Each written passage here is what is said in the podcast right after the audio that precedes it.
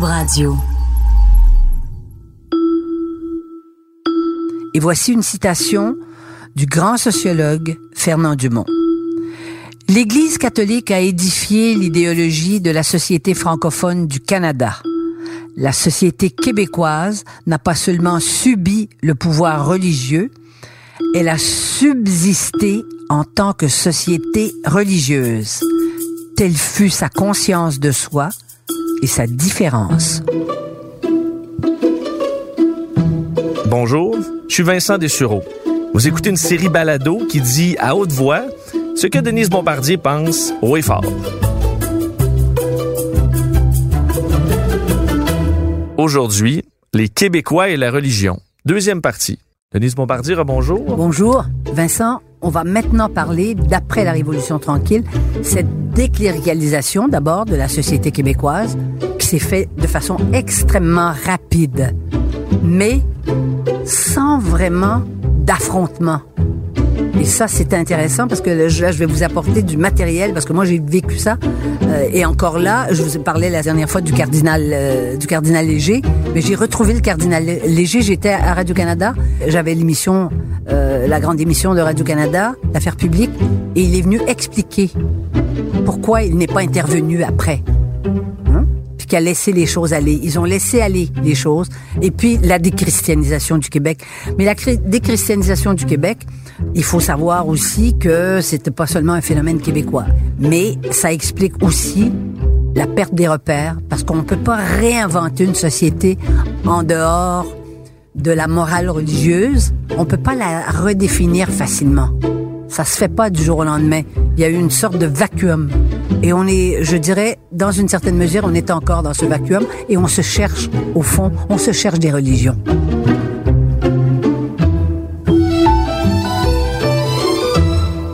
On dirait que lorsqu'il y a eu cette, cette, cassure avec la religion, le Québec a jamais regardé derrière. On dirait qu'il y a peu de regrets. On n'a jamais vraiment réfléchi à cette époque.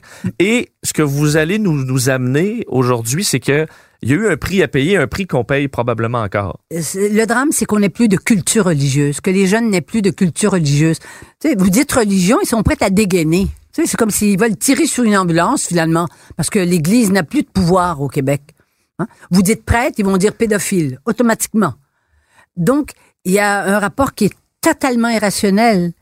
Et les jeunes qui n'ont pas connu l'influence du clergé, qui n'ont pas été contrés par la morale du clergé, sont très anticléricaux quand on, quand on leur parle. C'est quand même, euh, c'est quand même mystérieux. C'est parce que nos générations n'ont pas osé raconter ce que nous avions été parce que c'est comme si on avait eu honte collectivement d'avoir subi cette espèce d'éducation bornée à l'eau bénite. Est-ce qu'on peut s'identifier à une, une religion auquel on ne croit pas? Non, mais on doit avoir une culture religieuse. Si vous voulez connaître les, les, les, les chefs-d'œuvre de l'humanité, entrez dans les églises. Les, les plus grands peintres sont, sont, vous les retrouvez dans les églises. Allez en, allez en Europe, allez voir les grands tableaux, allez à, allez à Venise. Vous comprenez pas, hein? La crucifixion, vous, si vous savez, vous savez pas qu'est-ce que c'est. Si vous savez pas ce que c'est qu'une mosquée, si vous savez pas ce que c'est qu'une que, que, synagogue, euh, donc il faut avoir une culture religieuse. La culture religieuse, c'est pas d'avoir la foi. Moi, j'ai des amis qui sont des, des incroyants et qui ont une énorme culture religieuse. Vous pouvez pas comprendre Bach, vous pouvez pas comprendre Mozart, vous pouvez pas accéder aux grands auteurs de la littérature. Et, je vous parlais des peintres, mais aussi de l'architecture.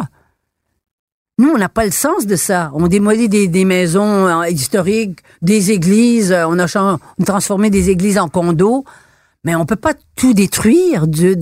La culture religieuse, ça nous permet de comprendre le monde dans lequel on vit. ça nous permet aussi de comprendre les gens qui maintenant ont des revendications culturelles euh, religieuses bien particulières. Là, on a des instruments pour le comprendre. On a, on l'a pas vécu comme un choc. On a vécu ça dans une sorte de, de de libération? oui, de libération, d'excitation, et puis alors donc c'est accroché à ça toute la révolution sexuelle, la pilule le permettant, eh bien là, ça a été le, ça a été la grande récréation des années 60. J'imagine les, les, parents de cette époque-là. Souvent, on a l'impression que les, les, jeunes sont, sont plus qu'étaient ou ont perdu leur repère. À cette époque-là, ça devait être extrême. Les, les, les, ceux qui étaient encore dans la religion un peu plus âgés devaient trouver que la jeunesse allait dans tous les sens. Enfin, ils étaient quand même encadrés. Ils avaient eu un encadrement, donc c'est pas la majorité qui s'est explosée là. C'est pas la majorité qui s'est mis à prendre du LSD, mais c'est la période. Tout arrive en même temps, puis ça, ça nous vient des États-Unis aussi. La musique. Puis après, la musique, tout, tout a changé. Et ça, c'est l'ouverture au monde. Hein, c'est le début de la mondialisation culturelle finalement. C'est ça. Eh ben, ça pose un, ça nous posait à nous un problème comme peuple. Parce que nous, nous étions une société francophile, de langue française, qui établissions nos critères selon notre, cette partie de notre identité. Et là, comme me dit euh, Katz, le grand sociologue, nous avions, nous avons perdu la moitié. Mais on l'a retrouvé rapidement à travers la politique. Parce que la fin des années 60, c'est la création du Parti québécois. Moi, j'étais membre du RIN, du Rassemblement pour l'indépendance nationale, à l'Université de Montréal. Les premières bombes ont sauté dans les années 60, 64, 65. Moi, je suis à l'université à ce moment-là. Euh, je suis membre, même, je suis, je pense, je suis présidente aussi à un moment donné du mouvement laïque de langue française. Parce que ce qu'on veut à ce moment-là, d'abord, on veut la, la décléricalisation de l'Université de Montréal. Nous voulons un recteur laïque. Ça disait tout. On ne voulait plus que ce soit Rome qui, nomme le recteur de l'Université de Montréal. Et ça s'est fait. Ça s'est fait à la fin des années 60, si ma mémoire est bonne. Bon, ça c'était fait. Mais nous voulions aussi un système d'éducation neutre. Un système scolaire neutre. Mais ça, ça a pris du temps. Ça a pris Pauline Marois à la fin des années 80 pour qu'on ait des commissions scolaires. Avant, c'était protestant et catholique. Maintenant, c'est anglophone et francophone. Vous voyez, ça a pris quand même tout ce temps-là. Parce qu'on peut pas déconstruire et détricoter une société de cette façon-là, et surtout les structures de la société. Mais ça, ça nous a renvoyé à, à nous-mêmes d'une certaine façon. On ne pouvait plus penser euh, en groupe. Il fallait avoir notre libre arbitre, comme des protestants. Les protestants, c'est le libre arbitre. Ils s'adressent directement à Dieu. Nous, on passait par l'Église, puis on passait par la politique.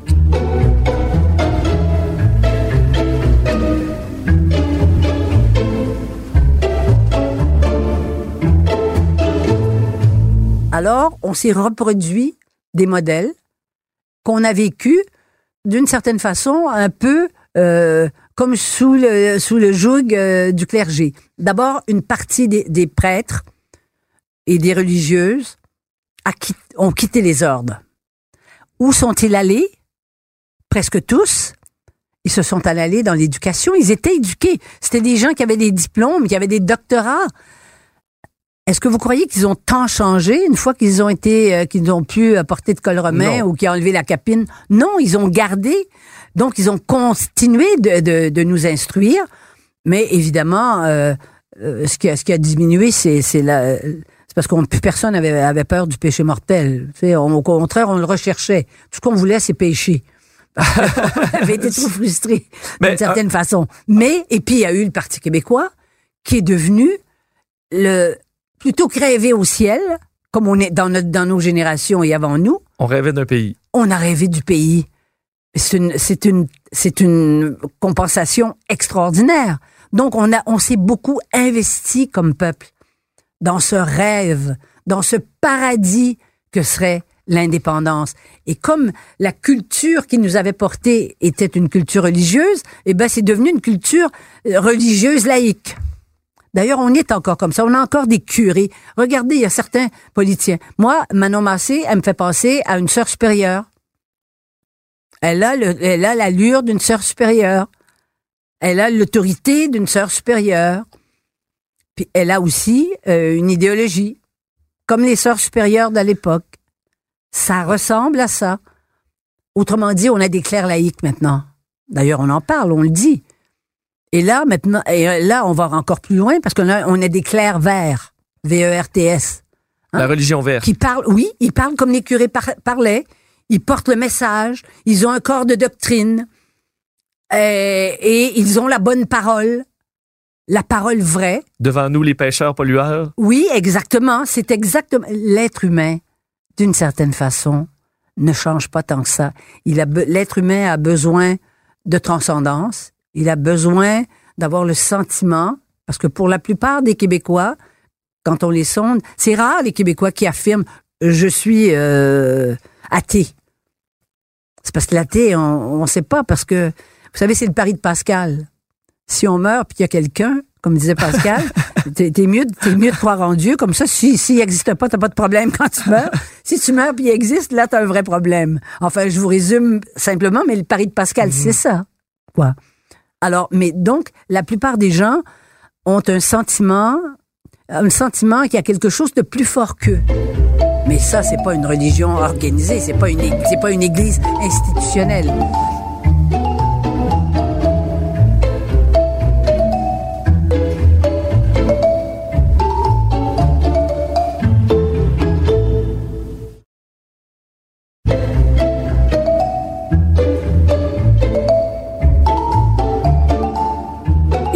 Léger, ça c'était à la fin des années 60. C'est, plus tard, même plus tard, dans les années, à la fin des années 70, quand il m'a donné l'entrevue. Exact, parce que euh, je l'ai lu dans votre euh, livre Le Dictionnaire amoureux, c'est cet épisode-là qui est quand même ah, euh, très marquant sur pourquoi il n'y a, pas eu beaucoup d'opposition. Il avait pris sa retraite à ce moment-là. Il était parti en, il était en Afrique avec les lépreux. Il est parti en, de se donner, se donner aux lépreux. Enfin, symboliquement, c'est fort quand même. Et euh, je lui ai posé la question directement. On peut retrouver le document. Mais Éminence, pourquoi avez-vous laissé aller tout votre pouvoir, l'Église au Québec? Et il a eu cette phrase, et je sais qu'il était sincère. Il a dit, Chère mademoiselle, je ne voulais pas que le sang coule dans les rues de Montréal.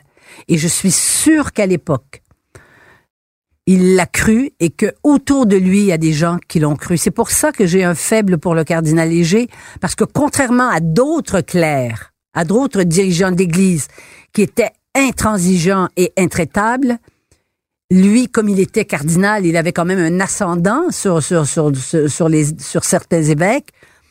Il a dû calmer la donne.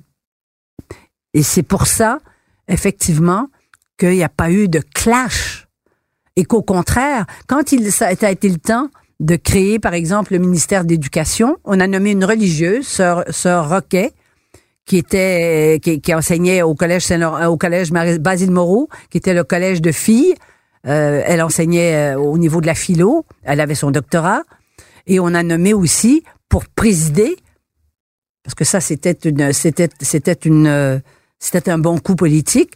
On a on a choisi euh, monseigneur Parent, de Québec qui a présidé la commission qui a fait sauter le cours classique, qui a transformé euh, l'éducation et, et, ce qu'on appelait la démocratisation de l'enseignement. Il fallait s'appuyer sur des clercs, mais c'était des clercs progressistes. C'était pareil dans, dans le, pour le cinéma. Quand on, a, quand on a enlevé la censure au cinéma, ça c'est René Lévesque était au pouvoir, ça c'est au début des années 60. Et le père de mon fils travaillait avec René Lévesque, était le réalisateur de, René Lévesque à Radio-Canada, Claude Sylvestre, un des patrons de Radio-Canada. Ça, c'est le père de mon fils.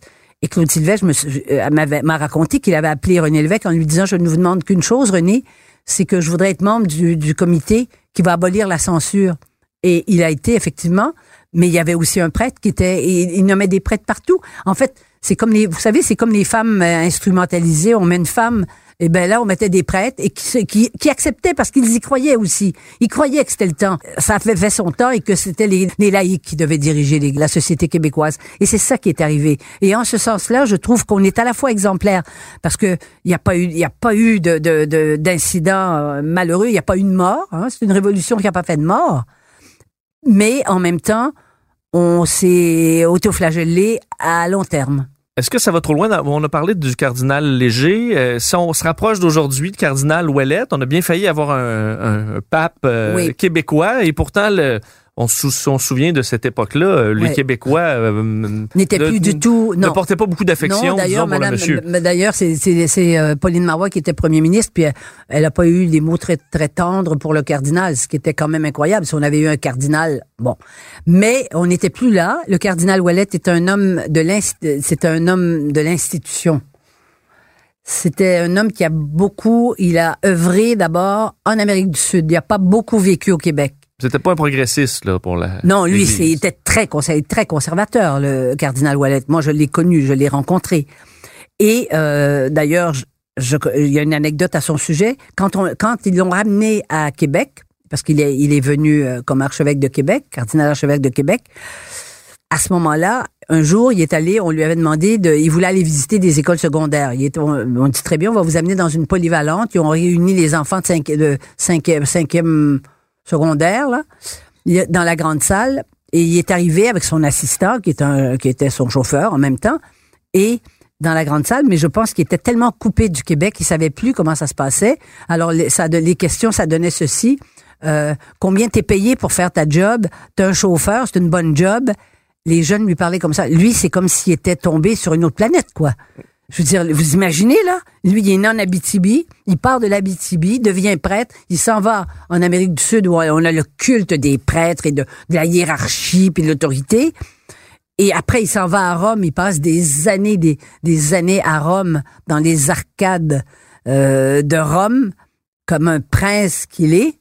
Et il revient et il a le choc anthropologique, dirait-on, de découvrir que les jeunes qui sont devant lui n'ont aucune idée, aucun point de repère pour savoir ce qu'il fait dans la vie.